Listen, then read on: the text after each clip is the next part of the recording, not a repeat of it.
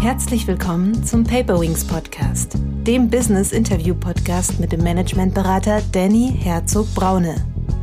Danny hilft Führungskräften wirksam und gesund zu führen. Als Führungskräftetrainer, Visualisierungsexperte und Resilienzberater. Aber wenn du so einen Apfelkern mal zu Ende denkst, dann ist in dem Kern schon die Information für den gesamten Apfelbaum. Geht es um Einzelmenschen, die wir hier versuchen zu ganz tollen Menschen und ganz tollen Talenten für unsere Organisation zu entwickeln oder geht es um tolle Systeme? Dann weißt du, dass der Unterschied zwischen guten und schlechten Führungskräften ist, dass gute Kräf Führungskräfte, ähm, die helfen dir ein großartiges Leben zu haben, ein motiviertes Leben und schlechte Führungskräfte machen Menschen krank. Herzlich willkommen, liebe Zuhörerinnen und Zuhörer, zu einer neuen Paperwings Podcast Folge. Heute geht es um das Thema, wie wird HR zum Treiber der Digitalisierung? Für dieses Gespräch habe ich den Berater und Herausgeber Dominique René Farrar eingeladen. Zur Person. Dominique René Farrar ist Inhaber und Geschäftsführer der Tri Consulting GmbH, startete im Jahr 2000 studiumsbegleitend in der Unternehmensberatung seines Vaters. Nach seinem Studium arbeitete er in unterschiedlichen Positionen des Personalbereichs, davon zwölf Jahre in Führungspositionen. 2013 übernahm Dominique den Bereich People Development der Vilo SI für die Themen Personal- und Führungskräfteentwicklung, Change Management, Coaching und Wissensmanagement. Nach neun Jahren in dieser Position wagt er den Schritt in die Selbstständigkeit. So begleitet er heute Menschen und Organisationen auf dem Weg der digitalen Transformation. Dabei ist er zutiefst davon überzeugt, dass Menschen Erfüllung finden, wenn sie über sich selbst hinauswachsen zu seinem Buch Future Ready People and Culture, HR als Treiber der Digitalisierung. Neue Definition der Rolle von HR. Die Hoffnung vieler deutscher Unternehmen beim Thema Digitalisierung, nur mit der Optimierung ihrer Prozesse wettbewerbsfähig zu bleiben, hat sich nicht erfüllt. Dieses Buch macht schonungslos sichtbar, wo wir gerade bezüglich Digitalisierung stehen. Die Autoren und Autoren legen die Lupe auf den Personalbereich, einem der unterschätztesten und wichtigsten Bereiche, um die Transformation zu schaffen. Sie zeigen, welche Veränderungen hier bevorstehen und wie Personalbereiche schon jetzt einen erheblichen Beitrag leisten können. Mit zahlreichen Erfolgsgeschichten namhafter Unternehmen und Beiträgen, unter anderem von Professor Dr. Gunter Olesch, Dr. Holger Schmidt, Laura Bornmann und Johanna Geisler. Inhalte sind unter anderem, warum Deutschland ein neues Geschäftsmodell braucht, Personalmanagement in das Topmanagement und Rolle des Personalwesens in der digitalen Transformation. Jetzt freue ich mich aber sehr, dass sie heute hier ist. Herzlich willkommen, lieber Dominik. Dankeschön. Ich freue mich auch sehr auf dich und auf den Podcast. Ich liebe deinen Podcast. Ich kannte ihn vorher nicht, wenn ich das kurz vorweg sagen darf. Wir haben uns äh, ja getroffen auf, auf der Buchparty äh, von unserem Buch. Und äh, bis dahin kannte ich deinen Podcast nicht und äh, habe dann reingehört natürlich, als du mich eingeladen hast. Und ich muss sagen, bisher für mich ein Geheimtipp. Ich habe da echt schon Dinge mitgenommen und habe, ich glaube nicht, ich, ich weiß nicht, bestimmt fünf hintereinander gehört. Also richtig, richtig cool. Oh, freue mich dabei zu sein. Äh, ja, wir haben die Kamera gerade ausgemacht. Ich bin gerade ein bisschen rot angelaufen und freue mich, das aus deinem Munde zu hören. Ähm, ja. Ähm, ich sehe auch, die Abrufzahlen sind signifikant steigend gerade. Es, es macht gerade super viel Spaß. Ähm, hohe Schlagzahl. Heute ist auch die, die, die, die Superfolge mit Jule Jankowski rausgekommen, die wir auch kennengelernt haben. Ähm, genau zum Hintergrund. Ich habe dich auf der Bühne gesehen äh, bei der Frankfurter Buchmesse. Äh, ehrlicherweise hatte ich dein Buch hier auch schon länger liegen, ähm, kam nur nicht hinterher. Von daher, ähm, wir haben uns persönlich kennengelernt. Es war sehr, sehr angenehm. Es war sehr cool. Ich habe mich sehr sehr gefreut, dass du zugesagt hast zum Podcast. Jetzt haben wir es auch endlich geschafft. Aber ich habe ja ein, zwei Worte für dich gefunden in der Einleitung. Wärst du so lieb und würdest dich nochmal mit eigenen Worten vorstellen und uns sagen, wie du der Mensch wurdest, der du heute bist? Ja, das mache ich gerne. Ähm, ein, zwei Worte ist cool. Cool. Also du kannst äh, auch viel mehr Worte haben. Ich darf, okay. Das, äh, ich, ich sage auch gerne, äh, da habe ich mal im Intro gesagt, naja, 20 Minuten sollte die Vorstellung nicht sein. Und das war dann die einzige Person, die dann wirklich 20 Minuten gebraucht hat für die Vorstellung der Person. Es war aber interessant, informativ, deswegen habe ich es laufen lassen. Also lass dich durch das kurze Vorstellen nicht irritieren. Okay, okay, gerne. Ich mach's mal wirklich anhand dessen ähm, der drei Welten sozusagen. Ich bin ja ausgebildeter systemischer Coach äh, in Wiesloch und da gibt es so ein Drei-Welten-Modell. Und die erste Welt ist quasi ähm, die Professionswelt, ähm, also sprich, was ist eigentlich mein beruflicher Werdegang? sozusagen. Und ähm, mein beruflicher Werdegang ist so, ich bin nach dem Studium ähm, erstmal gestartet tatsächlich in dem Unternehmen, in, für das ich heute auch unterwegs bin, einer Unternehmensberatung, die mein Vater vor über 30 Jahren gegründet hat und bin dann sozusagen als Sohn direkt gestartet als Unternehmensberater. Mhm. Ähm, und habe dann gemerkt, ja, ich glaube, so richtig einfach ist das nicht, äh, die ganze Zeit der Sohn zu bleiben in einem, einem Unternehmen. Ich muss meinen Weg auch in Organisationen finden. Und was dabei wichtig ist, ähm, für mich oder wichtig war, war, dass ich eben auch selber Führung erlebe, selber Veränderung erlebe, das Thema Change Management in großen Organisationen selbst mal erlebe und dabei bin und steuern kann und so weiter. Und habe mich dann auf den Weg gemacht. Und der erste Schritt da war Hornbach.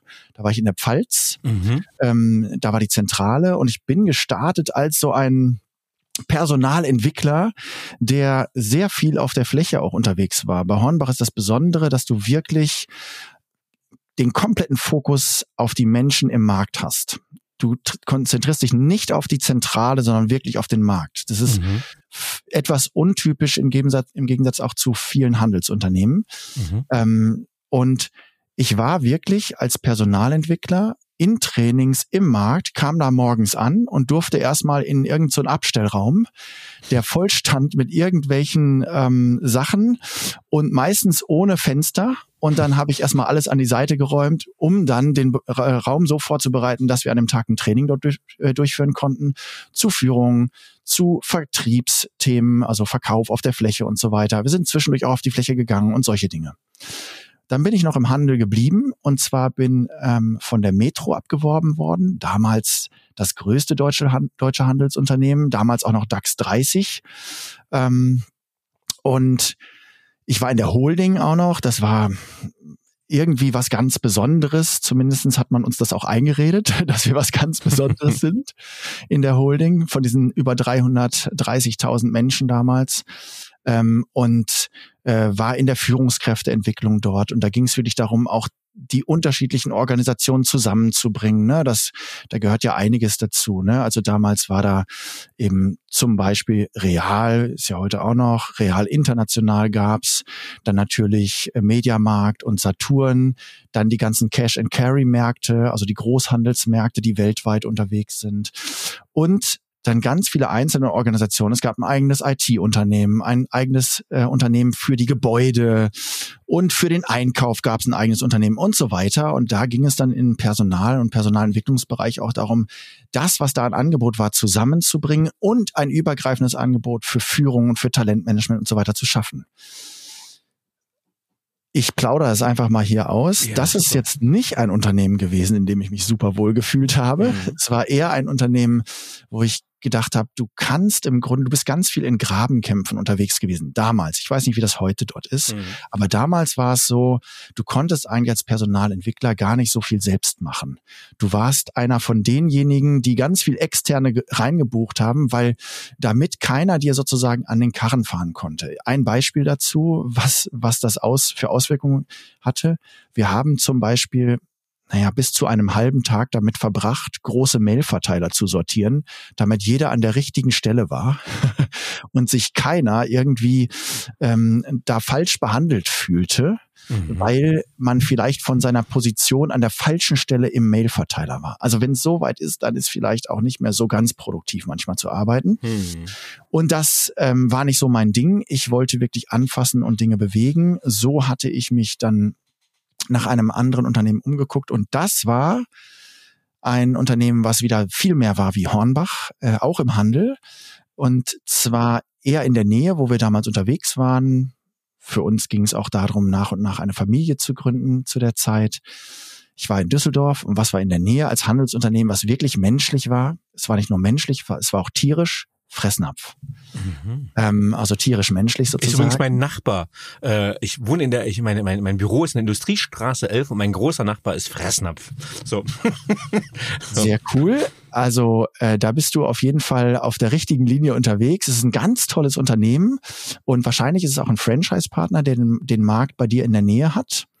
Ähm, und die Franchise-Partner selber sind auch sehr, sehr gut behandelt, muss man sagen. Und ähm, haben, also sind viele der Franchise-Partner von Fressnapf auch selbst Millionäre geworden durch dieses Konzept. Also es ist wirklich ein mhm. ganz tolles Konzept. Und der Thorsten Töller, auch ein super Typ, der das Ganze gegründet hat.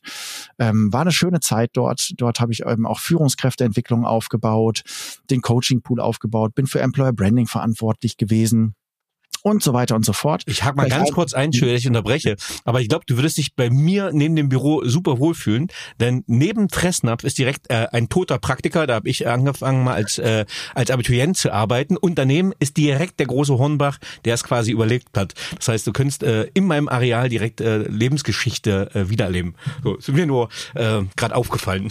Entschuldige. Sehr schön und sehr sehr ähm, spannend. Äh, ich hatte diese Woche noch einen Austausch äh, zu, wie gut ist es eigentlich bei einem unserer Kunden, wie gut ist es eigentlich, wenn man regelmäßig Werbung fährt, dass man günstige Produkte hat. Und Praktika ist genau daran zugrunde gegangen, an diesen 20 Prozent Dingen. Mhm. Ähm, dass die Leute immer nur noch auf die 20 Prozent Aktionen ge gewartet haben und eigentlich nicht mehr ähm, den normalen Preis zahlen, bereit ja, waren, den normalen Preis zu zahlen. Ne?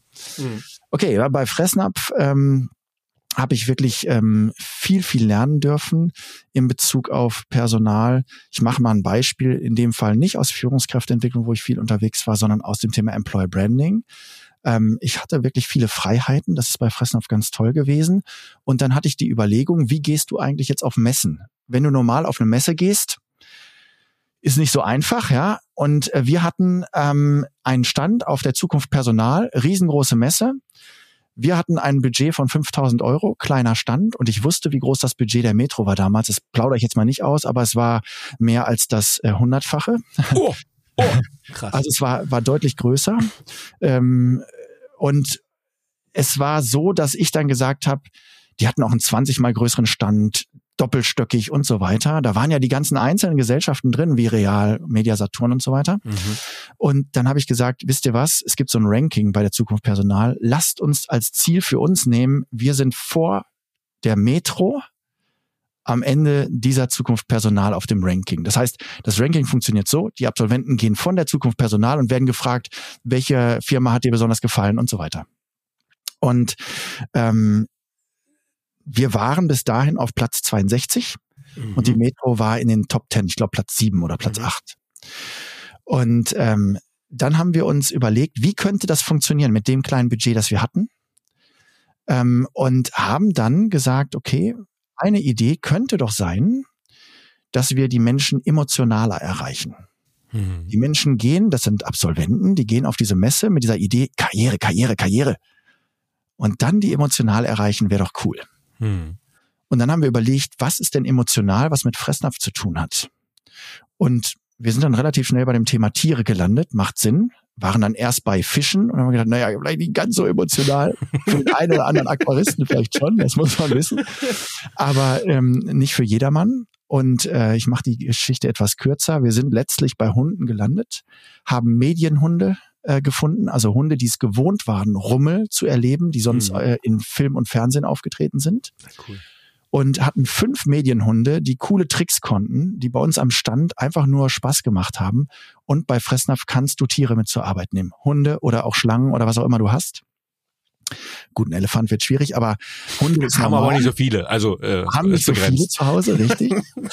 ähm, äh, äh, und das war der Wahnsinn. Ja, also das war wirklich so, dass die Leute, wir hatten eine Traube um, unseren Stand die ganze Zeit. Ähm, und wir sind natürlich auf dem Ranking hochgeschossen wie sonst was. Wir waren nachher vor der Metro und waren in den Top Ten in diesem Ranking. Ähm, aber was mich besonders gefreut hat, ein Jahr später bin ich über die Messe gegangen, bin am Lidl-Stand vorbeigegangen, der auch groß war mit Wasserfall und solchen Sachen. Mhm. Und da hörte ich jemand sagen, weißt du noch, letztes Jahr hatte Fressnapf Hunde hier. Mal gucken, ob sie es dieses Jahr wieder hatten. Haben. Und es war natürlich äh, super schön. Also auch sowas habe ich gemacht, immer mal wieder zu gucken, wie kannst du andere Wege gehen, wie kannst du auch mit kleinem Budget andere Wege gehen. Und danach war es für mich Zeit, ähm, eine richtige Führungsrolle einzunehmen. Ähm, die hatte ich bis dahin noch nicht. Ich war immer im, eher im professionellen äh, Personalbereich verschiedene Rollen zuständig und ging in ein Industrieunternehmen aus dem Handel raus. Vilo heißt das, ist nicht ganz so bekannt wie die anderen Marken, die ich eben genannt habe. Ähm, circa 8000 Mitarbeiter, ähm, in 60 Ländern aktiv, sehr internationales Unternehmen und habe die Personalentwicklung übernommen, später auch die Ausbildung und war da jetzt äh, neun Jahre, bis ich dann meine eigene Firma gegründet habe und habe sehr viel zum Thema ähm, eben Digitalisierung relativ früh auch gemacht. Wie kannst du die eigene Organisation unterstützen, ins digitale Zeitalter zu kommen? Genau. Und ähm, ansonsten familiärer Hintergrund. Äh, ich habe eine wunderbare Frau, vier Kinder ähm, wohne in der Nähe, von Düsseldorf, war früher Leistungssportler und ähm, genau, das hat mich sicherlich auch geprägt. Und vom Ausbildungshintergrund bin ich Diplom-Kaufmann, habe eine systemische Coaching-Ausbildung gemacht, bin Project Management Professional nach PMI und ähm, ähm, wie heißt das? Design Thinking Professional, genau. Ah, das war, ah, das, deswegen hast du vorhin bei Design Challenge nachgefragt. Ja, spannend. Ich komme gerade aus meiner Ausbildung in München vom äh, systemischen Berater. Mhm. Äh, spannend, ähm, da ging es diesmal jetzt um Positionierung und Profilierung. Und das ist aber auch meine Frage, die ich gerade habe. Deine Beratungsfirma ist ja Tree Consulting. Ähm, das heißt, ich hätte erstmal was Nachhaltiges, Ökologisches gedacht, aber du hast ja diesen äh, grünen Fingerprint. Ähm, aber das ist vielleicht auch schon eine ganz gute Überleitung. Wieso Tree, Cons wieso Tree Consulting? Ja, also gegründet habe ich ja nicht, hat mein Vater, der hat das damals schon Tree Consulting genannt. Aber ich kann dir die Geschichte erzählen, die wir heute erzählen. Mhm. Geht immer ums Narrativ. genau. Also, ähm, das hat auch was natürlich mit Entwicklung zu tun. Du kannst ganz viel da drin sehen, auch bezogen auf, auf Firmen. Ne? Firmen brauchen eine gute Basis, einen festen Stamm, um gute Früchte zu ernten und so weiter. Hat auch was mit Kultur zu tun. Aber wenn du über Entwicklung nachdenkst, dann denken heute noch ganz viele, dass Menschen sich, äh, also dass die Entwicklung von Menschen geht so vonstatten, sage ich mal, wenn die auf den auf die Welt kommen, sind die quasi wie so ein leerer Korb, mhm. ja, wie so ein wie so ein äh, keine Ahnung, ja, einfach ein leerer Korb, sagen wir mal. Und der wird gefüllt im Laufe des Lebens. Ja, du, du weißt ja nichts. Wenn du auf die Welt kommst, du kannst ja nichts. Ja, du lernst dann irgendwann laufen, dann lernst du sprechen, äh, lernst ähm, vielleicht in der Schule dann lesen, schreiben, rechnen. Dann kommst du in eine weiterführende Ausbildung, lernst wieder was. Wenn du in, eine, in einer Ausbildung bist in einer Firma, dann heißt es wieder hinten anstellen. Ne? Du kannst nämlich wieder noch nichts. Ja, die Grundsachen sind sind in Ordnung, aber das ist ja noch nichts fürs Berufsleben. Und jedes Mal denkt man, man müsste von vorne anfangen. Und irgendwann hat man das Fundament soweit fertig und dann reicht das für den Rest des Lebens. Mhm. Die Zeiten sind vorbei. Mhm. Wir sehen das auch komplett anders. Wir sagen, Menschen sind nicht wie ein leerer Korb, sondern Menschen sind viel mehr wie ein Kern. Na, mhm. sagen wir ein Apfelkern. Ja? Also, wenn du einen Apfelkern hast und dir einen Apfelkern anguckst, dann siehst du nichts Besonderes. Du kannst den auch aufschneiden und du siehst nichts Besonderes. Aber wenn du so einen Apfelkern mal zu Ende denkst, dann ist in dem Kern schon die Information für den gesamten Apfelbaum. Mhm. Das ist krass. So ein kleiner Kern, ja. Mhm. Der braucht was dazu. Der kann das nicht alleine. Der braucht den richtigen Untergrund. Der braucht die richtige Sonne. Der braucht die richtige Menge an Wasser und Luft. Der braucht was von außen dazu. Aber der hat ein unglaubliches Potenzial, weil Sonne, Luft, ähm, Wasser und Erde können alleine niemals einen Apfelbaum schaffen. Geht nicht. Hm. Der Kern, im Kern ist diese Information. Und so sehen wir auf Menschen. Wir glauben, dass in den Menschen ein unglaubliches Potenzial von der Geburt an drin ist. Und es geht darum, dieses Potenzial mit den richtigen Zutaten sozusagen mit der richtigen Begleitung durch Führungskräfte, durch gute Systeme und so weiter, dieses Potenzial der Menschen sozusagen zu ermöglichen, dass das zur Blüte kommen kann. Und dann können Menschen so werden wie ein großer Apfelbaum, für andere Licht, äh, Schatten spenden, wenn es vielleicht zu heiß wird, süße Früchte zu entwickeln, immer wieder jedes Jahr sich zu erneuern und so weiter. Das steckt alles in diesem Baum von Tree Consulting drin. Ähm, ja, äh, dafür, dass es neue Geschichte ist, äh, fantastisch erzählt, ein stimmiges Narrativ, ne, auch wenn man Richtung Systemik, Autopoese denkt, ne, aus sich heraus wachsend, entwickelnd, ähm, extrem stimmig, ja, sehr cool, sehr schöne Beschreibung. Ähm, wir wollen heute ja über dein Buch reden.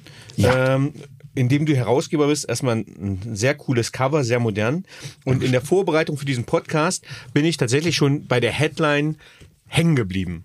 Und dann habe ich mir gedacht, HR als Treiber der Digitalisierung. Dann habe ich überlegt, ich arbeite viel im digitalen Umfeld, viel mit äh, IT-Lern, Entwicklern etc. und natürlich mit HR, aber habe immer das Gefühl, dass äh, das eigentlich zwei ganz andere wenn Menschenschläge sind und auch ganz unterschiedliche Persönlichkeiten. Und dann habe ich überlegt, okay, HR als Treiber der Digitalisierung, das ist ein Thema, das müssen wir uns auf jeden Fall mal anschauen.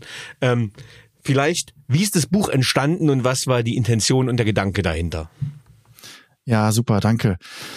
Genau eigentlich mit dem Hintergrund, denn ich saß bei einem äh, Investor. Ich hatte gerade angefangen, äh, meine Firma sozusagen von meinem Vater zu übernehmen und äh, wir wollten auch noch was anderes gründen. Saß ich bei einem Investor in Köln und äh, der fragte dann, wer bist du? Und dann habe ich gesagt, so, pass auf, ich stelle stell mich mal mit meiner Passion vor und habe ihm dann erzählt, pass auf, ich habe vier Kinder, ja, und äh, möchte gern, dass die vier Kinder in einem genauso wohlhabenden Deutschland groß werden, wie wir das konnten. Mhm. Und ich sehe das im Moment in Gefahr. Wenn man mhm. sich das anschaut, wo wir in Deutschland liegen, zu Digitalisierung, mhm. zu digitalen Geschäftsmodellen insbesondere, dann sind wir wirklich hinten dran. Mhm. Das ist, das ist ähm, echt gefährlich, sage ich mal. Ja, mhm. also wenn du dir Asien anguckst und insbesondere Amerika, hm. dann wird das, ähm, dann sind wir so weit weg, wenn du nur mal die 100 größten Plattformen der Welt anschaust. Hm. Ja, was glaubst du, Danny? Was glaubst du, wie viel Prozent der 100 größten Plattformen der Welt sind aus Amerika? Ähm, oh, die Gesamtanzahl hätte ich nicht gesehen, aber die, die, die größten auf jeden Fall, also neun Top 5 sind bestimmt vier bei. Ähm, also da kommen auf jeden Fall die Großen auf jeden Fall her. Ja, und tatsächlich was alles, was im Silicon Valley erstmal gewachsen ist, sehr viele. Und dann sind wir aber, glaube ich, schon bei China, die ja aufgrund der Reichweite auch einfach mit Alibaba und so Riesenplattformen gebaut haben. Also ja. USA wird ganz weit vorne sein, dann gefolgt von China, wäre jetzt meine Vermutung. Ja, die, die stimmt. Sag mal eine Prozentzahl. Wie viele aus den USA kommt? Ähm, gesamt 60 Prozent, keine Ahnung. Ja, es ist sogar noch mehr. Es sind um die 75, sogar noch mehr Prozent. Krass. Hm. Wie viel aus Asien? 20. ja, so, so liest du schon sehr gut. Ja, also wir haben noch fünf Prozent übrig. Ähm, und diese fünf Prozent, was glaubst du, wo die liegen? Ich könnte mir vorstellen, so Südostasien, also ich weiß nicht, äh, ähm, Asien wäre jetzt schon abgegrast. Also ah, Asien ist schon abgegrast. Mhm, genau. ähm, ähm, ist das Europa? Ich sag ja. jetzt Europa. Ich muss ja auch. So, und das wäre schön, wenn das jetzt die letzten fünf Prozent in Europa liegen würden. Von den letzten fünf Prozent liegt die Hälfte nur in Europa hm. und die andere Hälfte in Afrika. Das heißt, Afrika, wir sind auf okay. einem Stand, hm. bezogen auf die 100 größten Plattformen der Welt und Plattformen sind immer noch die besten digitalen Geschäftsmodelle, die es gibt hm. bis heute, sind wir auf einem Stand von Afrika. Krass. Hm. So würden wir uns niemals sehen. Nee. Und ähm, das habe ich, das habe ich dem Kollegen erzählt, dem Investor, ähm, und und habe gesagt, und ich möchte gerne meine Kraft dafür einsetzen, dass dass wir ähm, dass wir das schaffen, in Deutschland in die Zukunft zu kommen und dass die Firmen in Deutschland vorne mit dabei sind und dass wir ähm, äh, mitmischen können wieder in der Welt. So wie im Industriezeitalter. Da waren wir ganz vorne. Wir waren Exportweltmeister. Nicht einmal, sondern x-mal mit diesem kleinen Land, muss man sich vorstellen. Mhm. So, und dann, dann hat er gesagt, das ist spannend. Und dann kam jemand anders in den Raum und er sagte, warte, äh, ich stelle mir kurz den Dominik vor. Der Dominik, der ist übrigens Personaler, der ist aber nicht wie Personal. ja, also ja. genau das, was du eben gesagt ja, hast. Und dann, dann habe ich gesagt, wieso sagst du, dass ich nicht wie Personal bin? Mein Herz schlägt Personal. Mhm. Und dann sagte er, die, also seine Firma baut digitale Geschäftsmodelle. Hm. Er sagte, wenn wir in Firmen gerufen werden, dann wird der letzte Bereich, den wir mit einbinden, ist der Personalbereich. Ja. Weil der Personalbereich, der macht solche Entwicklungen langsam. Der Personalbereich, der ist eher Störenfried in dieser Entwicklung ähm, als alles andere. Hm. Übrigens, er nannte noch einen zweiten Bereich, der auch die Entwicklung langsam macht. Kann jeder jetzt für sich kurz überlegen. Ich nenne es mal IT. kurz. Was würdest du denken? IT dürfte es nicht sein, aber kann ich mir ja, vorstellen. Es ist IT. Mhm. Tatsächlich, ja, weil IT halt ähm, auch von der Denke her denkt, wie schütze ich unsere IT-seitige Systematik in der Organisation unsere Systeme eher auf Schutz ausgerichtet als auf Entwicklung in die Zukunft ausgerichtet. Und deswegen ist es auch nicht unbedingt der unterstützende Bereich, wenn es um was Neues zu mhm. entwickeln mhm. geht. Ja, ja. also ganz in, äh, interessant. Und ich habe dann gesagt, oh, das ist das ist blöd, wenn du das sagst und das stimmt. Hm. Dann wäre ja also aus meiner Sicht ist der Personalbereich ein ganz entscheidender Faktor, damit unsere Firmen in die Zukunft kommen, weil der Kern dieser Transformation sind nicht die Technologien, sondern die Menschen aus meiner Sicht. Hm. Und wenn ich damit richtig liege, dann wäre es ziemlich schlecht, wenn die Personalbereiche nicht vorne mit dabei sind. Und dann habe ich darüber weiter nachgedacht, auch nach diesem Gespräch, und habe dann mit jemand anders zusammengesessen und der sagte dann zu mir, Dominik, wenn du das ernst meinst, dann musst du für Beispiele sorgen. Wenn das deine Passion ist, musst du für Beispiele sorgen. Ja, ja. Ich hatte gerade ein Buch geschrieben zum Thema Führung im digitalen Zeitalter. Hm. Habe gedacht, nicht noch ein Buch. Bitte nicht noch ein Buch. und dann habe ich das aber ähm, ernst genommen und habe gesagt, okay, ähm, ich guck mal, was wir daraus machen können. Ähm, ich leite einen personaler Austauschkreis, einen sehr, sehr tollen personaler Austauschkreis, der übrigens heute Morgen auch getagt hat mit mhm. ungefähr 20 Personalleitern quer aus Deutschland, der Schweiz und Österreich. Mhm. Und da hat eine Kollegin, eine Personalentwicklungsleiterin, die über digital, äh, über KI im, im HR-Bereich ihre Doktorarbeit geschrieben hat, hat da eben was zu erzählt. Super, super spannend. Und wir haben uns dazu ausgetauscht. Also ich habe diesen personaler Austauschkreis angesprochen und gefragt, habt ihr Lust, mit mir ein Buch zu schreiben? Dazu, Beispiele zu liefern, wie kann man schaffen, dass unsere Organisationen ins digitale Zeitalter kommen. Und so ist das Buch entstanden. Ah, sehr cool. Und du hast ja auch äh, ein paar große Namen dahinter. Äh, ich habe es ja schon im Intro gesagt: Laura Bornmann, Johanna Geisler, Maren Meinhof, Dr. Holger Schmidt, ähm, Gunter Olesch, den durfte ich letztes Jahr kennenlernen auf der auf der Buchmesse, der auch ein tolles ja. Buch geschrieben hat. Ähm, ja. Was konnten die denn beitragen? Was sind die Erfolgsstories, von denen du gerade gesprochen hast? Wo geht's denn voran? Ja, also ich will mal einmal sagen, wir sind 30 Autorinnen und Autoren, ne? aus mhm. verschiedensten Organisationen.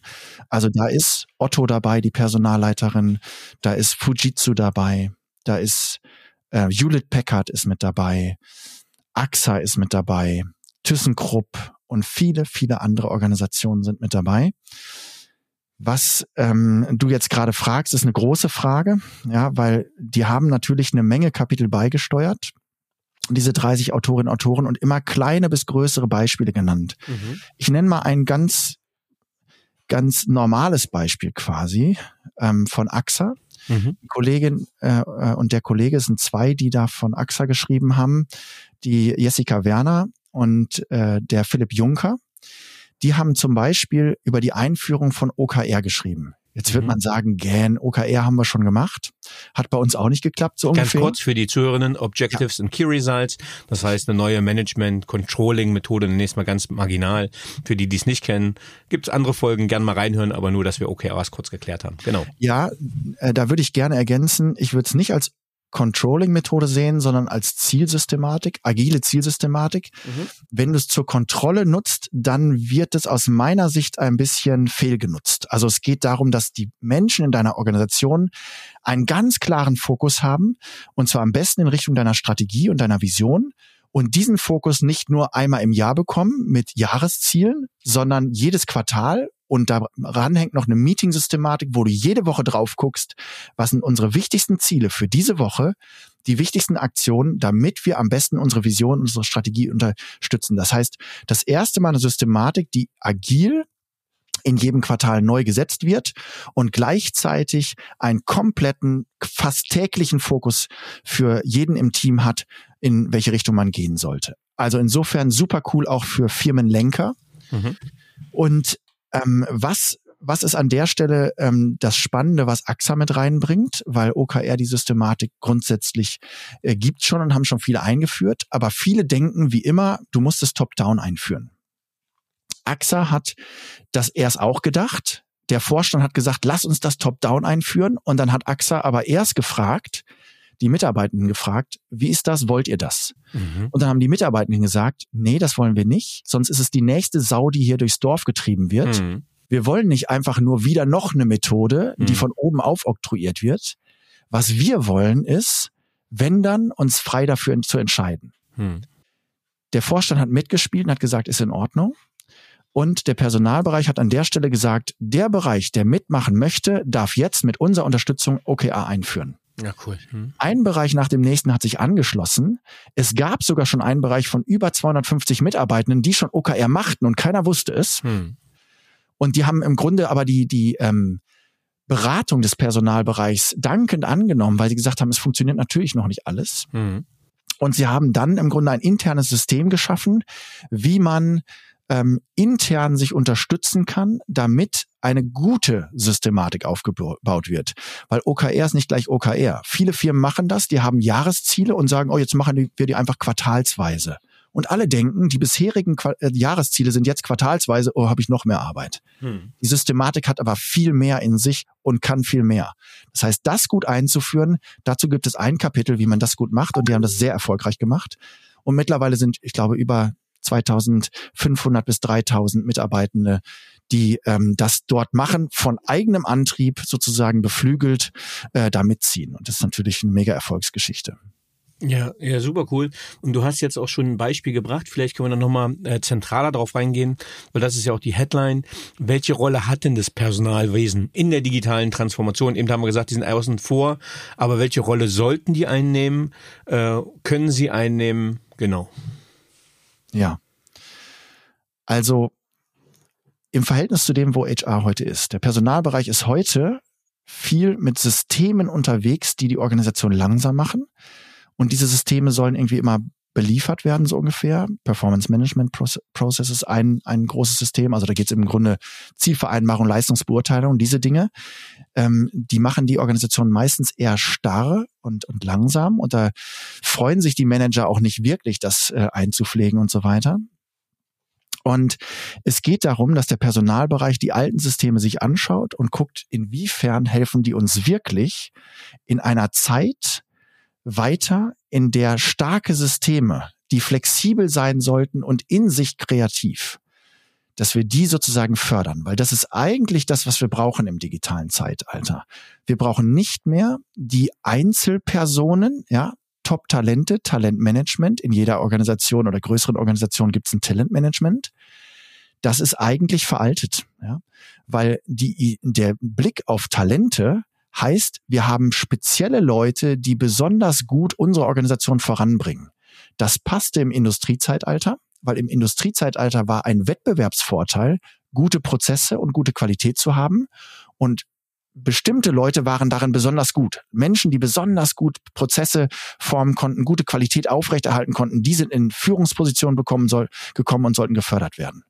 Danach im Wissenszeitalter, da ging es eher darum, dass die Leute, die besonderes Wissen hatten, besonderes Know-how hatten, gehalten werden sollten. Und die hat man dann befördert, die hat man gesucht und geguckt, dass man die befördert, damit man die hält, damit die Superexperten nicht weggehen und hat dann blöderweise Menschen in Führungspositionen befördert, die eigentlich lieber Experten geblieben wären und ähm, darin auch besser gewesen wären als in der Führungsrolle. Man hat ihnen eigentlich das weggenommen, in, worin sie gut gewesen wären und hat dann geguckt, dass die aber stärker sozusagen in, in Coaching, also Führung wurde dann auf einmal, hat einen Coaching-Charakter bekommen, dass die sozusagen ihre Teams coachen konnten, dass die besser dieses Wissen sozusagen auch aufbauen konnten und äh, im, im Wissenskontext stärker wurden.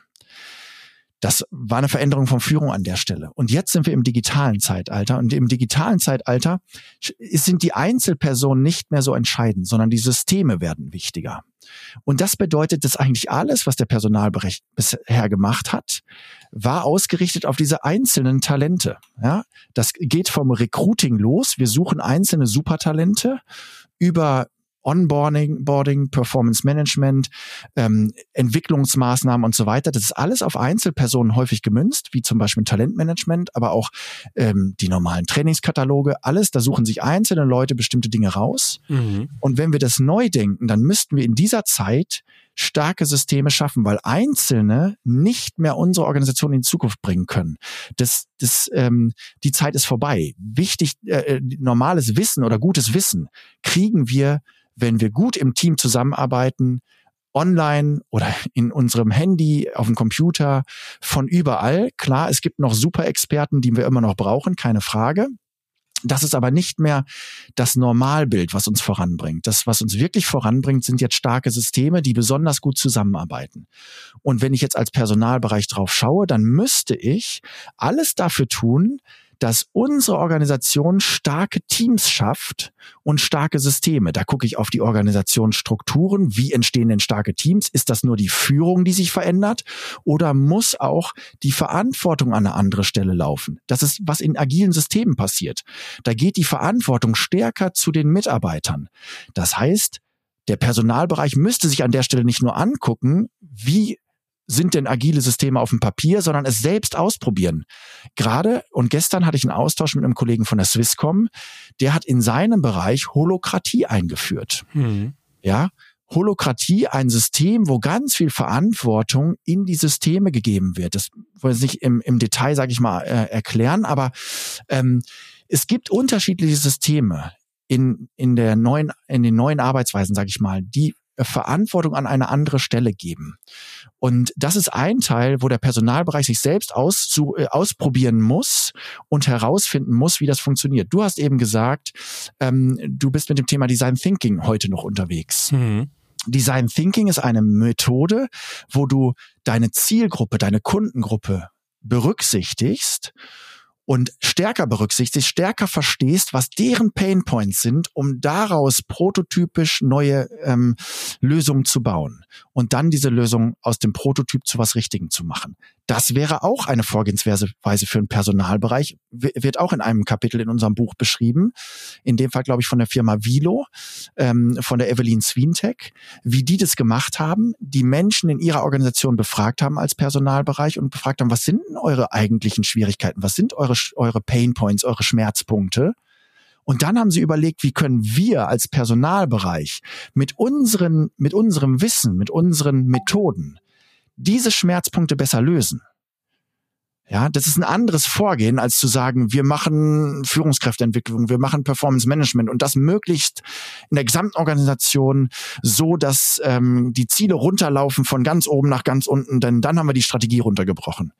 Das ist nicht mehr dieses Top-Down, ist nicht mehr das, was uns voranbringt an der Stelle. Also auch da denken die Systeme, die wir eingeführt haben im Industrie- und Wissenszeitalter, denken noch in Richtung Top-Down.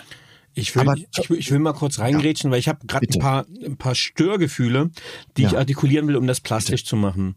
Ähm, also, weil du hast ganz viele Sachen gesagt. Ähm, ich nehme das Beispiel, also ich habe es auch in der Praxis gerade. Also ich, ich stimme dir zu, dass die Entwicklung dahin geht und gleichzeitig sehe ich eine große, große Überforderung. Ähm, ich fange mit dem ersten Störpunkt an, dass ich sage, für mich ist HR jetzt schon eine eierlegende Wollmilchsau geworden und das meine ich überhaupt nicht böse, weil ich großen Respekt und Wertschätzung für den Mitarbeitern habe. Aber einerseits sollen sie vom Arbeitsgericht sein und äh, vertreten dann die Interessen des Arbeitgebers, sind dann also die mit der Peitsche, ich sag's mal Brust polarisierend. Andererseits sind sie jetzt hier Happy People and Culture, das heißt, äh, sie sollen sich dafür kümmern, dass sich alle wohlfühlen. Ähm, das heißt, dieser Spagat zwischen dem, was die schon leisten müssen als HR Business Partner ist extrem groß geworden. Jetzt ist meine Erfahrung, dass da gar nicht so viele digitale Affine bei sind und so viele digitale Kompetenzen im Vergleich zu anderen Bereichen vorhanden sind. Und jetzt sollen die digitale Systeme kreieren, schöpfen, weiterführen. Äh, und ich sehe gleichzeitig die Tendenz, das wäre jetzt hier gerade äh, großes Thema Vier-Tage-Woche, das heißt, wir kriegen eine zunehmende Komplexität, ein weiter wachsendes Aufgabenspektrum bei gleichzeitiger Verknappung von Personal und auch teilweise Arbeitszeit. Wie mhm. kriegt man das unter eine Decke. Digitalisierung kann natürlich ein Werkzeug sein, aber ich sehe gerade die sitzen, wo ich sage, jetzt noch mehr IT, ich muss doch so schon viel machen. Wie kann der IT die Lösung bringen? Also ich bin gar nicht dabei, dass IT die Lösung bringt. Ich mhm. mach's mal ganz kurz mit einem anderen Beispiel, weil mhm. der Kern ist eigentlich ein anderes Mindset im Personalbereich. Ah, okay. Wenn du, bist du Papa? Ich bin Papa, zweifacher nur. Ich habe es nicht so weit geschafft wie du. Äh, also Respekt.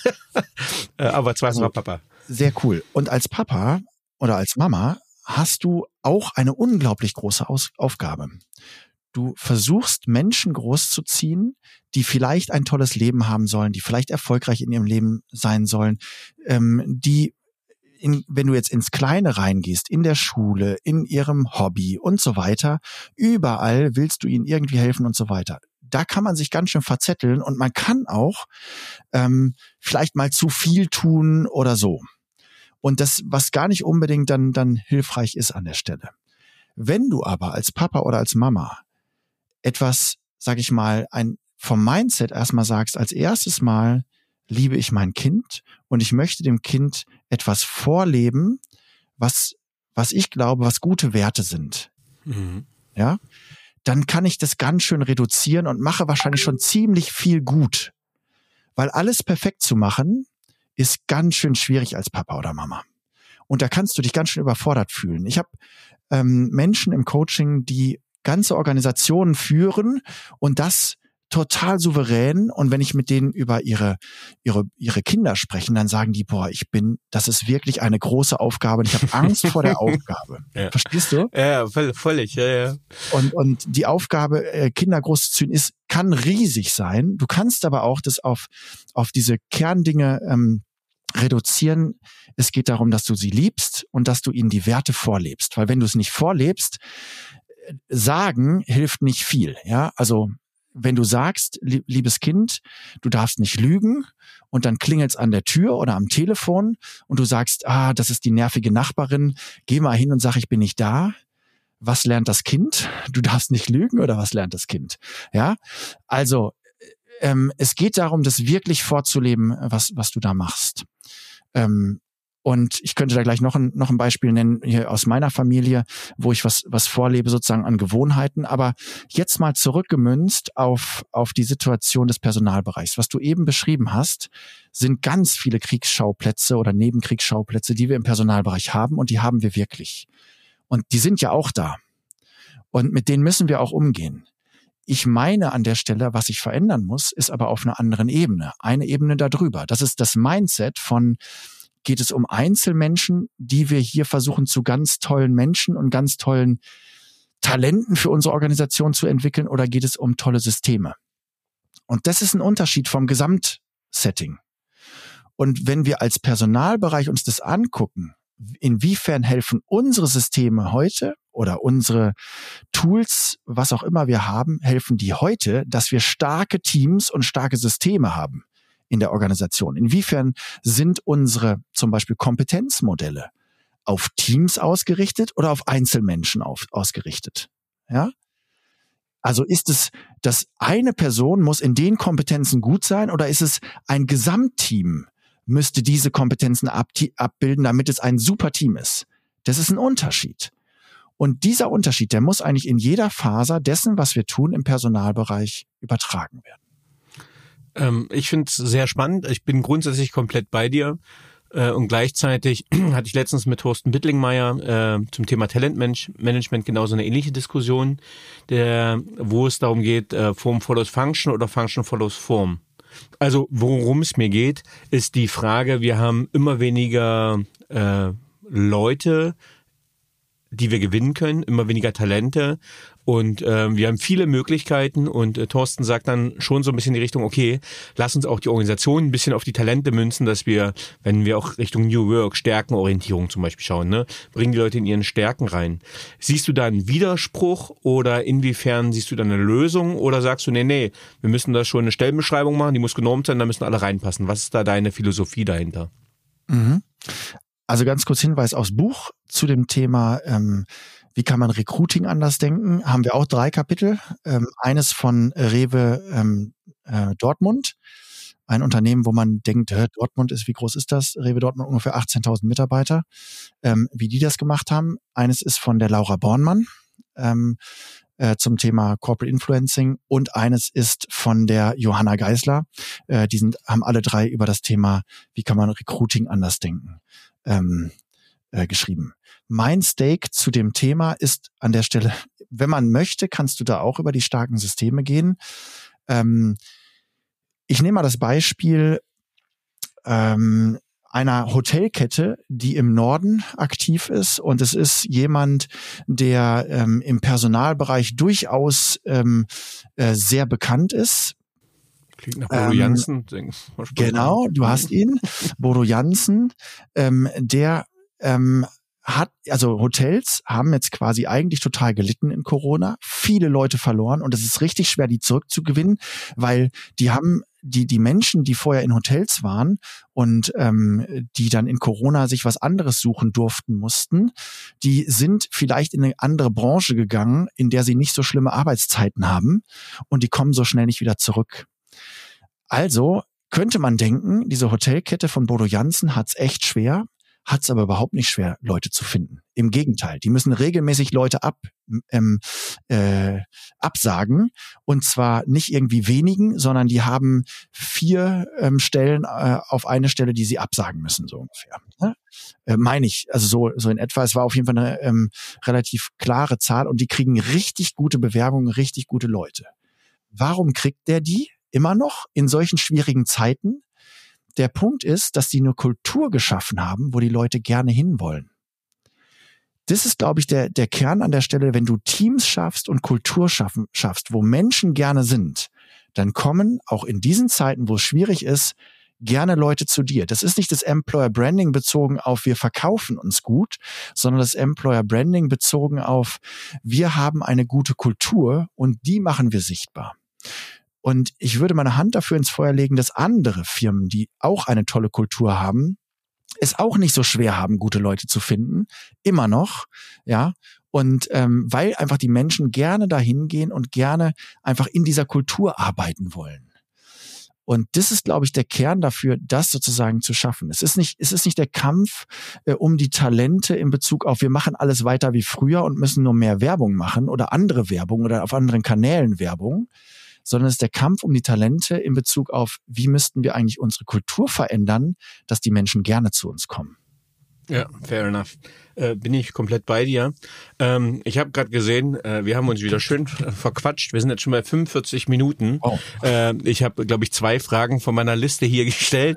ähm, und gleichzeitig glaube ich, dass wir aber die Zuhörenden äh, mit dem äh, nötigen Mindset und der Attitude so ein bisschen abgeholt haben zu dem, worum es geht. Aber gibt es noch etwas, bevor ich zur abschließenden inhaltlichen Frage komme, mit einer Zusammenfassung etwas, ein Kernbereich, wo du sagst, nee, Danny, ey, das ist noch total wichtig, lass uns das nochmal kurz äh, ausbauen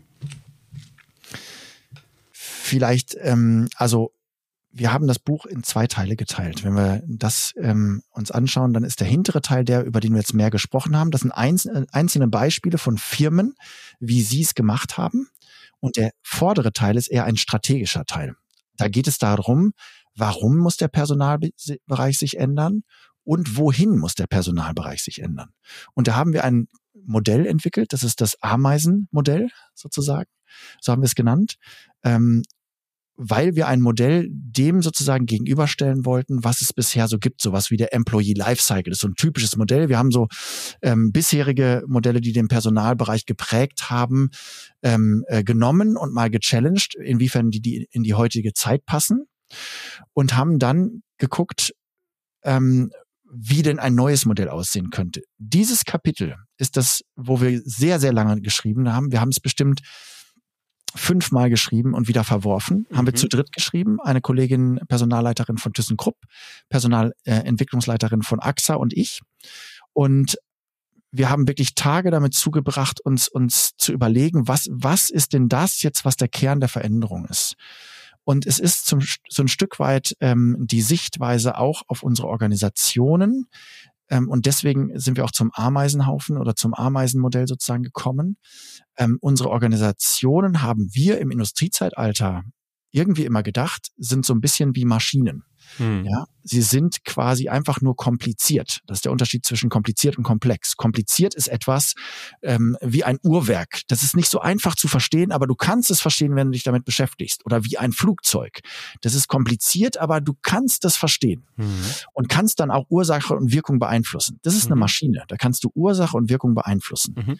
Und so haben wir auch über unsere Organisation gedacht. Du kannst Ursache und Wirkung beeinflussen. Wenn du aber mal einen CEO fragst oder einen Inhaber oder Vorstand fragst und sagst, äh, bei deinen, ähm, keine Ahnung, 20.000 Mitarbeitern, 100.000 Mitarbeitern, inwiefern hast du eine Chance, wenn du etwas sagst, dass du wirklich die Organisation beeinflusst? dann ist es eigentlich dieses Bild von, wenn du glaubst, dass Unternehmer, Unternehmenslenker Unternehmen lenken, dann glaubst du auch, dass Zitronenfalter Zitronen falten. ja, also es ist eben nicht so, dass, dass das funktioniert so einfach. Du kannst nicht so einfach ein Unternehmen wirklich äh, lenken. Und ähm, insofern ist diese Ursache-Wirkung nicht so einfach zu beeinflussen. Und das haben wir im Personalbereich auch gedacht. Und ähm, davon ist auch ganz viel in unserer Sprache drin. Ja, also du musst nur die Stellhebel kennen und dann kannst du dein Team beeinflussen oder deinen Organisationsbereich beeinflussen. Und so einfach ist es eben nicht. Und deswegen haben wir gesagt, es ist eher ein komplexes System. Sowas wie unser Straßenverkehr. Ja, da kannst du eben, du kannst äh, als als Einzeleinheit im Straßenverkehr das nicht beeinflussen. Du kannst nur gucken, wie du damit umgehst. Ne? Oder das Wetter. Du kannst es nicht beeinflussen. Bis heute können wir es nicht wirklich beeinflussen, ja. Und wir können es nicht mal richtig vorhersagen. Also klar, für den heutigen Tag, das geht. Für die Woche ist nicht schlecht. Aber versuch mal eine Wettervorhersage für einen Motor, Monat zu kriegen, die stimmt, können wir bis heute nicht. Hm. Obwohl wir so viele Daten haben. Hm. Ähm, und das sind komplexe Systeme. Und unsere Organisationen sind komplexe Systeme. Warum? Weil sie aus Menschen bestehen. Und du weißt vorher nicht, wenn du eine Strukturveränderung machst, auch wenn du deine Leute kennst, wie die wirklich darauf reagieren werden. Vielleicht werden diejenigen, wo du dachtest, die sind voll dahinter, die werden die äh, Strukturveränderung voll mögen, die sagen, boah, da mache ich nicht mehr mit, ich gehe. Oder ich schieße dagegen. Du weißt es vorher nicht. Und andere, wo du dachtest, die werden dagegen sein, die unterstützen das. Das heißt, wir brauchen eigentlich eine andere Grunddenke. Und ein, äh, in den, dann haben wir geguckt, was gibt es in der Natur, was solche komplexe, wie solche komplexen Systeme funktionieren und sind auf unterschiedliche Systeme gekommen. Unser Gehirn ist eins, ja. Und da gibt es zum Beispiel auch nicht den Weg, dass irgendwie eine Zelle oder ein, eine, eine Synapse sagt, ich bin hier der Vorstand im Gehirn, alle Entscheidungen zu mir. ja, wenn du das hättest, dann hättest du ein psychotisches Gehirn. Mhm. Äh, und ähnlich ist es bei einem Ameisenhügel. Auch die Ameisenkönigin, die hat nicht alle Entscheidungen. Es gibt einfach klare Regeln, in dieser Systematik, in diesem System Ameisenhaufen. Es gibt klare Rollen und diese Rollen und Regeln, die reichen aus, um das Gesamtsystem zu lenken. Und daran haben wir sozusagen eine neue Systematik für den Personalbereich auch abgeleitet, anhand derer man sich orientieren kann für einen neuen Aufbau des Personalbereichs. Das wäre vielleicht noch schön so als Ergänzung. Und ansonsten bin ich fein mit dem, was wir so besprochen haben. Ja, und du hast auch einen mega guten Cliffhanger gerade gebracht, ne? Also für die, die das Buch gerne lesen wollen, sei herzlich empfohlen. Uh, Future Ready People and Culture. Ähm, und ihr habt gehört, viele Praxisanteile äh, auch da, so aus etablierten Unternehmen, ähm, die das auch in die Umsetzung bringen. Das heißt, äh, nicht nur Theorie, sondern auch viel Praxis. Ihr nehmt was mit. Wenn wir jetzt das mal zusammenfassen würden, unser Gespräch, was würdest du sagen, wie gelingt es Human Resources zum Treiber der Digitalisierung zu werden? Oh, ja. Ähm, ich möchte noch eins äh, kurz zu dem sagen, äh, weil du zum Kauf des Buches aufrufst.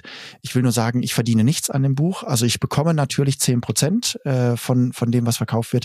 Und alles davon stecken wir in das Pflanzen von Bäumen, weil ich nicht daran verdienen möchte. Ich meine das ernst, das ist meine Passion und ich will damit helfen. Also zu deiner Dann passt Frage. aber Tree Consulting auch wieder passt gut zu Tree Consulting. Das äh, genau. Insofern eine Werbung für für unsere Firma. Ähm, das ist es. Ähm, und aber wir wir stehen auch äh, dazu. Wir finden das gut, dass mehr Bäume gepflanzt werden. insofern genau. Also was kann der Personalbereich jetzt tun? Der kann, der Personalbereich kann erstmal mit sich selbst anfangen und sagen, wie müsste ich denn selbst aufgestellt sein, um in dieser Zeit ein starkes Team zu sein?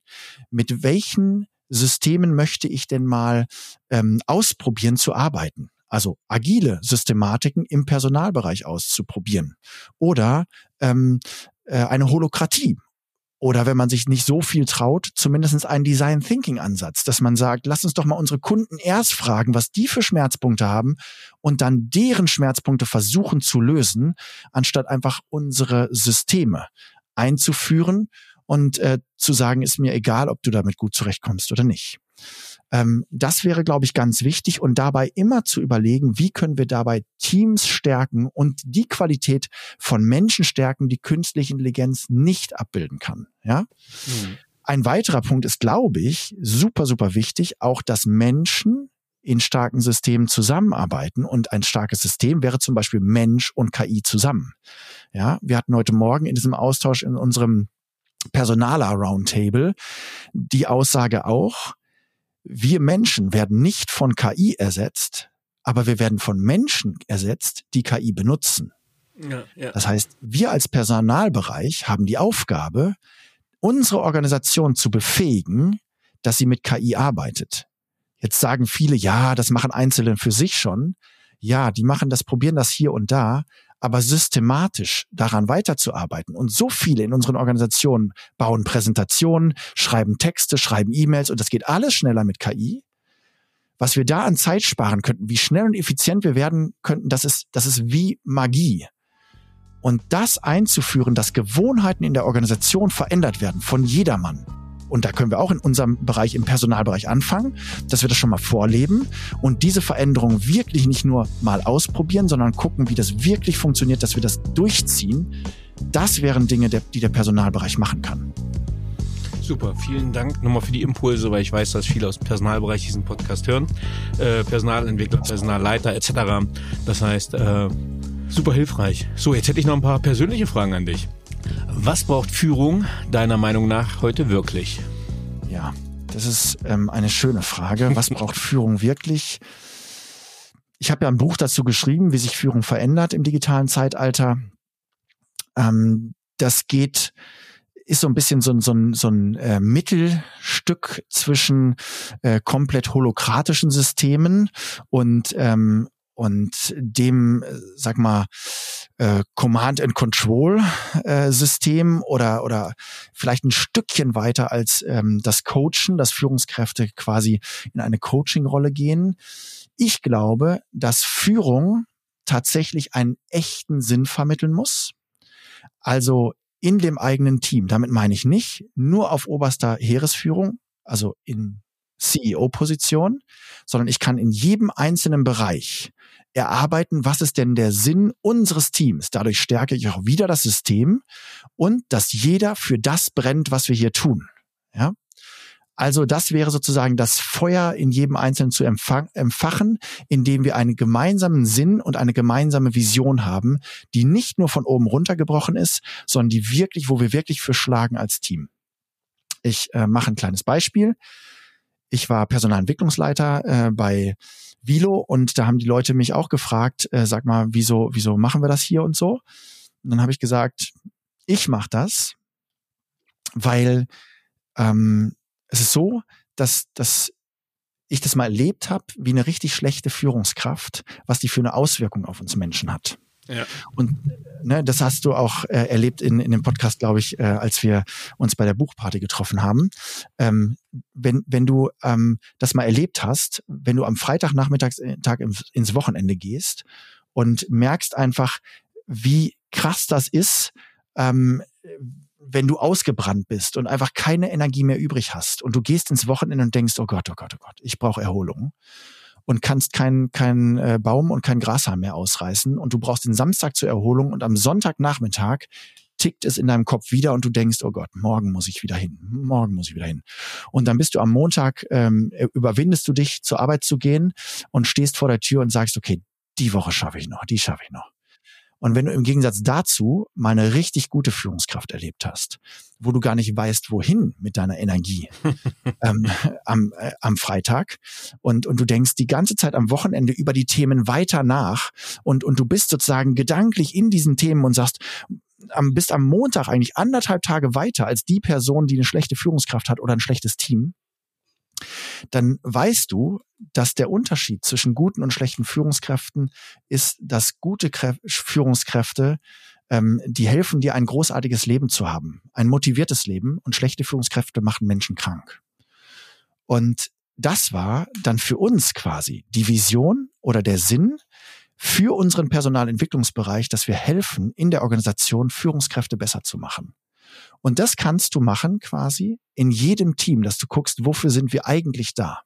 Und das kann ausgerichtet sein und sollte ausgerichtet sein auf eine Vision oder einen Sinn, die die Organisation hat. Aber manche Organisationen haben sowas nicht so klar. Und dann kannst du trotzdem das für deinen Bereich schaffen. Das ist etwas, was du schaffen musst. Das zweite ist, was du schaffen musst, aus meiner Sicht, agile Systeme einzuführen. Und dies als Führungskraft musst du dafür da sein, dass dieses System beibehalten wird und das System konstant verbessert wird, ohne dass du es leitest. Du musst andere Leute in die ähm, Situation versetzen, ähm, Aufgaben, verantwortungsvolle Aufgaben in einer Systematik wie Scrum, wie Design Thinking, wie OKR zu übernehmen, zum Beispiel als OKR-Coach oder als Scrum Master. Und dass du diese Systematik aufrechterhältst, auch wenn es gut läuft.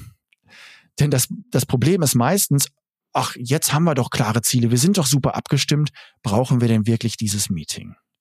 Und in dem Moment als Führungskraft zu sagen, ja, wir brauchen das Meeting.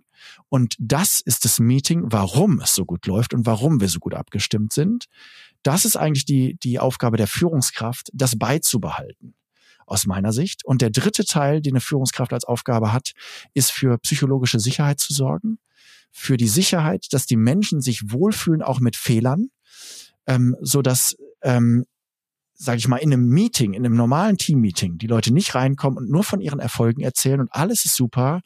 Guck mal, das habe ich die Woche wieder geschafft und so weiter, sondern dass sie sich wohlfühlen, auch mit ihren Schwächen dahin zu kommen. Das ist die Aufgabe von Führungskraft Nummer drei, oder die dritte Aufgabe aus meiner Sicht in dieser Zeit, damit äh, wir selbst organisierte kreative Teams haben. Denn die Kreativität stirbt, wenn du nicht mehr mit deinen Schwächen da sein darfst und wenn du nur noch gut sein darfst dann nimmst du, machst du nichts Neues mehr, sondern nur noch das, was du kannst. Sehr stark. Ähm, Jetzt ein bisschen kürzer. Ähm, ich, du hast äh, vorher noch gesagt, redest du immer so wenig?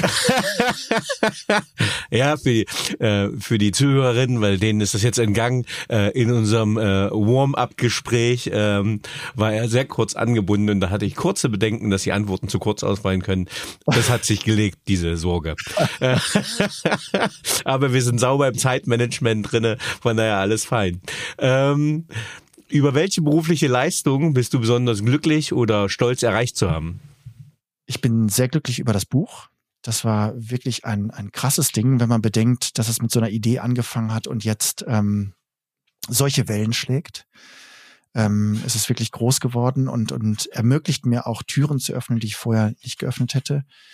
Ähm, es ist, vorher habe ich ein, ein Projekt geleitet fürs Bildungsministerium. Da waren acht Organisationen drin und unter anderem ein Kollege, der auch im Buch mitgeschrieben hat, ein Professor, ähm, der mich gefragt hat, ob ich dieses Projekt leite ganz am Anfang. Und ich habe sehr, sehr ähm, es genossen, vorher in einem Förderungsprojekt zu sein, das er geleitet hat. Und am Ende des, ähm, des Projektes hat er gesagt, Dominik, ab jetzt lerne ich von dir. Und das war, also ist jetzt noch emotional für mich, ähm, äh, darüber nachzudenken, so ein Kompliment zu bekommen. Ah, sehr schön. Welche Fähigkeit bzw. Fertigkeit möchtest du gerne haben, die du noch nicht hast? Mich kurz zu fassen. ähm, ähm, ich, ich glaube tatsächlich, dass ich ähm, manchmal zu viele Gedanken ähm, habe, wenn mir jemand so große Fragen stellt wie du. ähm, und äh, manchmal wäre es schön, dass ähm, sofort in Slogans zu kriegen und danach auszuführen. Das kriege ich manchmal nicht so gut hin. Das würde ich gerne besser können, ja. Ja, ich habe ich hab 14 Jahre Bundeswehrerfahrung, da wirst du konditioniert und tatsächlich eine meiner äh, erfolgreichsten Folgen äh, und gleichzeitig einer der kürzesten ist die mit einem KSK, also Kommando Spezialkraftoffizier. ähm, aber es ist ja ein Storytelling-Format, von daher äh, don't feel blamed. Ähm, welche drei Bücher haben dich am meisten geprägt oder beeinflusst? Äh, tatsächlich ein Buch, was heute ganz selten äh, noch genannt wird in diesen äh, Podcasts. Das Buch heißt Lernen mhm. und ist von Professor, Professor, Professor, Professor, Doktor, Doktor, ich weiß nicht, wie viel Titel der hat, Manfred Spitzer. Ah, ähm, mhm. ja, also Psychologe. Ähm, das habe ich im Studium gelesen. Ähm, äh, das war auch eine psychologische Vorlesung. Und es äh, geht eben um das Thema Lernen, wie wir lernen und so weiter. Und das hat mich sehr geprägt, weil ich war zu der Zeit eben auch Leistungssportler und habe vieles versucht davon anzuwenden und äh, habe für mich auch äh, wirklich entdeckt, dass das Thema Entwicklung ein, ein Riesenthema für mich ist, wie Menschen sich entwickeln. Siehe ähm, Apfelkerngeschichte vom Anfang. Ähm, und das, das Buch finde ich super. Ähm, ansonsten. Also ganz kurz, ganz, ganz kleiner Fun Fact. Äh, der Ehemann von der bekannten Schweizer Kabarettistin Hazel Brugger ist der Sohn von Manfred Spitzer. Ach echt? Ja. Spannend. Ja, äh, Ja, kenne ich. Gossip Äh, Hazel Brugger, also den so nicht. Aber. okay.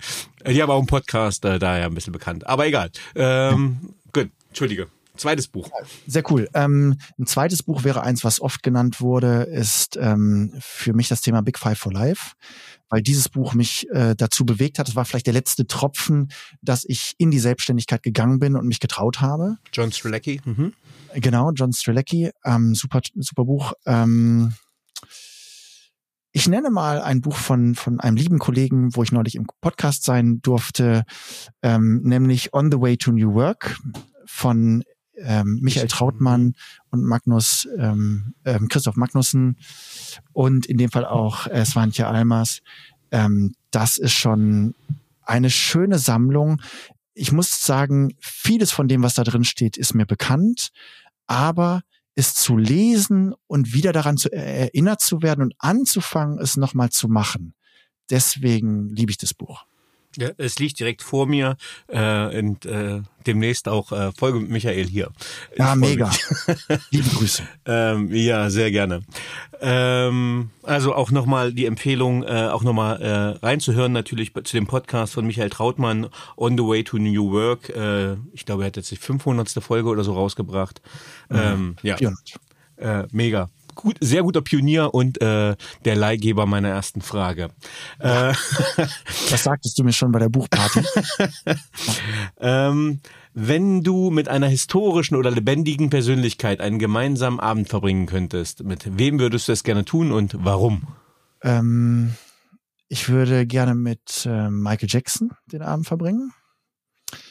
Äh, weil ich selbst tatsächlich, ich äh, war, ich habe es vorhin gesagt, ich war Leistungssportler im Tanzen, äh, tatsächlich aber im Standardtanzen. Aber bevor ich Standard getanzt habe, habe ich für mich Michael Jackson entdeckt und war tatsächlich Michael Jackson Imitator und habe mich äh, viel damit beschäftigt.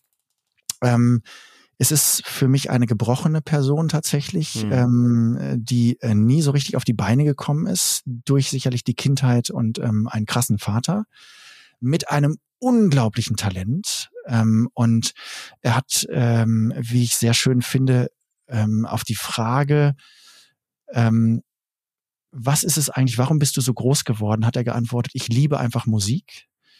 Und diese Liebe hat er trotz des Druckes bezogen auf die, auf die Musik nicht verloren, was ich ähm, beeindruckend finde. Mit dem würde ich gerne mal einen Abend verbringen. Hm. Ich glaube, ich kann mich auch noch gut an deinen Moonwalk auf der Bühne erinnern, der sehr beeindruckend war. ähm, was möchtest du am Ende deines Lebens von dir sagen können, erreicht zu haben? Oh, ähm, schön wär's, äh, wenn wenn meine Kinder sagen würden, dass das, ähm, dass ich sie toll begleitet hätte. Das wäre das eine. Und das andere ähm, ist, wenn wir wirklich es geschafft hätten, ähm, vielen Firmen zu helfen, in Deutschland und darüber hinaus ins digitale Zeitalter, in die Zukunft zu kommen und wirklich fit für die Zukunft zu werden, weil ich da mir, wirklich mir Sorgen drum mache, dass ähm, dieses tolle Land in Zukunft nicht mehr wettbewerbsfähig sein könnte. Wir haben so viele großartige Firmen in, in Deutschland, die im Industriezeitalter gegründet wurden und im Moment es schwer haben, den Schritt in die Zukunft zu schaffen. Und ich würde gerne sagen können, dass wir vielen, also am liebsten irgendwie hunderten Firmen, vielleicht tausenden Firmen geholfen haben, echt die Transformation zu schaffen, dass die Menschen mit Spaß in die Zukunft rennen. Das finde ich cool. Ja, sehr cool. Hast du ein Lebensmotto, Credo oder Mantra? Und wenn ja, wie lautet es? Ähm, ja, also das ein, also zwei. Das eine ist, ähm, wer grün ist, kann wachsen. Und wer sich bereits reif denkt, beginnt schon zu faulen. Das liebe ich, weil es zum einen mit Tree Consulting gut zusammenpasst ähm, und zum anderen ganz viel mit dem Thema Lernen und Entwicklung zu tun hat. Und das andere, das hat mir persönlich auch sehr geholfen im Studium, als ich mich manchmal ein bisschen verloren habe. Äh, das war, ähm, es ist nicht schlimm, Probleme zu haben. Es ist nur schlimm, die Probleme von vor einem Jahr noch zu haben. Also es anzugehen, Das ist immer der Punkt. Aktiv angehen und dann kommt man immer weiter. Ja, sehr starker Impuls, den ich gerne auch weitertrage. Äh, ich habe jetzt fast ein Jahr Coaching-Ausbildung, wo man ganz viel miteinander, äh, wie man, wo man ganz viel aufräumt, äh, bringt ja. einen sehr weit voran und auch wichtiger Impuls für alle da draußen, die hier zuhören. Räumt ein bisschen auf bei euch und damit meine ich nicht den Schreibtisch. Den vielleicht auch. ja, das scheint mir eine unlösbare Aufgabe, wenn ich meinen Schreibtisch gerade anschaue. ähm, Bitte daneben. ähm, ja, ich, äh, ich werde es aber noch machen, sonst kriege ich Ärger.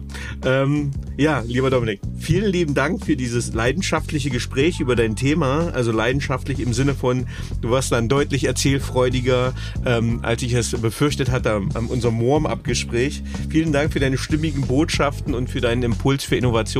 Vielen lieben Dank, dass du Gast im Paperwings Podcast warst. Dankeschön, dass ich dabei sein durfte. Danke, denn. Tschüss. Ciao. So, liebe Zuhörerinnen und Zuhörer, ich hoffe, Ihnen hat dieser Podcast gefallen. Wenn er Ihnen gefallen hat, hinterlassen Sie gerne ein Abo, eine positive Bewertung und empfehlen Sie diesen Podcast weiter. Bleiben Sie gesund. Mit besten Grüßen, Ihr Danny Herzog Braune.